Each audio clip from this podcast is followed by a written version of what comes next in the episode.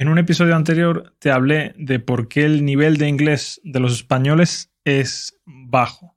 Te di una serie de razones culturales e históricas que explicaban nuestro pésimo nivel de inglés. El tema de hoy es parecido pero diferente. Hoy te voy a hablar de qué cosas nos resultan difíciles a la hora de aprender inglés. Hoy voy a ser mucho más específico. Si eres angloparlante, creo que te puede resultar muy interesante porque vas a entender muchos de los errores que cometemos. Así que, dentro intro.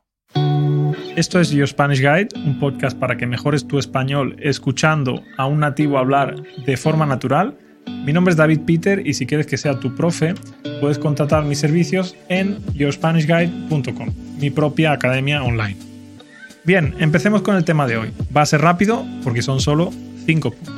Vamos a empezar con lo que me parece más difícil, la pronunciación. Un hispanohablante se las ve putas para pronunciar correctamente. Por cierto, verse las putas es una expresión vulgar, ¿vale? No tenéis que usar en cualquier contexto, es una expresión vulgar que significa que algo es muy difícil de conseguir.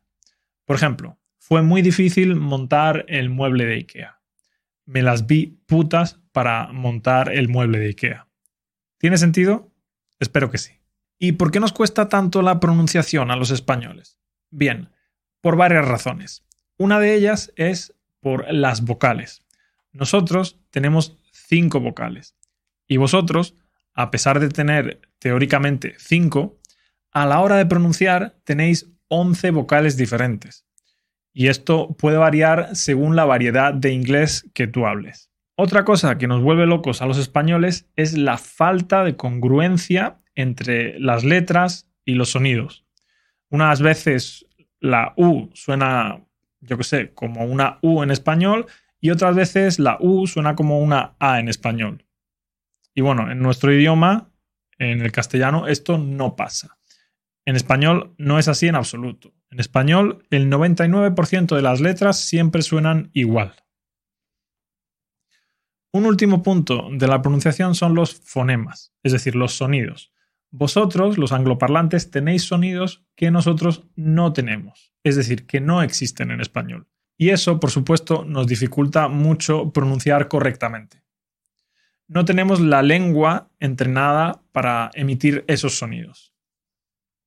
Bueno, dejo atrás la pronunciación y ahora os voy a hablar de los verbos frasales. Una de las cosas eh, más difíciles para nosotros.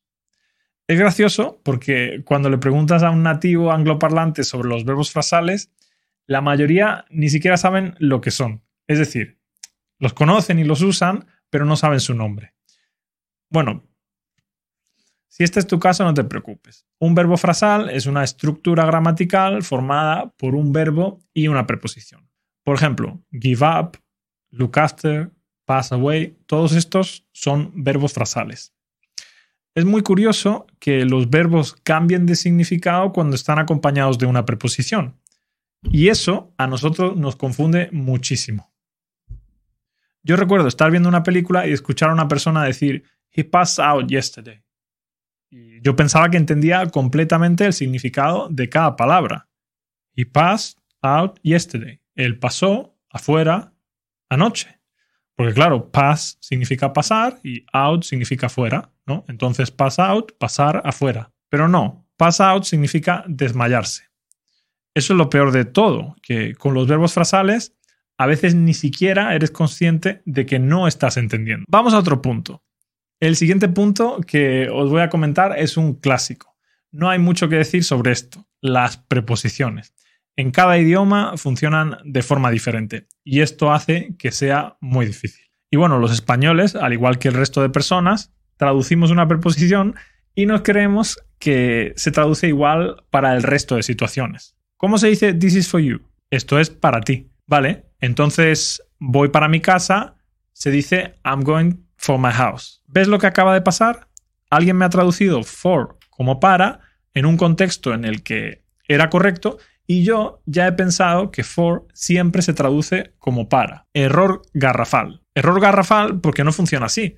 Esto hace que las preposiciones sean difíciles de usar correctamente. Siguiente punto. El orden de los adjetivos. En español, los adjetivos van detrás del sustantivo y no siguen un orden particular. Si yo quiero decir que me he comprado una mesa de IKEA que es roja, de madera, grande y bonita, puedo poner esos adjetivos en el orden que me dé la gana.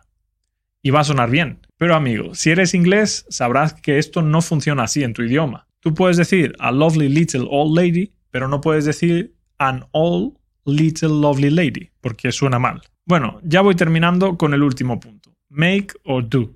Vosotros os volvéis locos con los verbos ser y estar. Pues a nosotros nos pasa exactamente lo mismo con los verbos make y do. Nosotros usamos el mismo verbo para todo, hacer. Y por eso cuando hablamos en inglés nos enfrentamos a un dilema que en español no tenemos. Y bueno, lo vamos a dejar aquí. Como siempre, muchas gracias por darme amor en las redes sociales y muchísimas gracias a los alumnos de yourspanishguide.com. De verdad, chicos, no podría hacer esto sin vosotros. Y bueno, si quieres tener clases conmigo, pues tenéis dos opciones. Clases individuales por 40 euros la hora o clases grupales por 12,5 euros la hora. Para las clases individuales puedes reservar una clase de prueba y para las grupales tienes que apuntarte en la lista de espera. Tienes el link abajo en la descripción. Por cierto, el que quiera una suscripción gratuita de un mes a yourspanishguide.com solo tiene que contestar a una pregunta. ¿Cuáles son los cinco puntos que he mencionado que hacen que el inglés sea difícil para nosotros? Nos vemos en el episodio de mañana en el que te voy a contar por qué dejé de publicar contenido las últimas dos semanas. Hasta entonces, que tengas muy buen día. Adiós.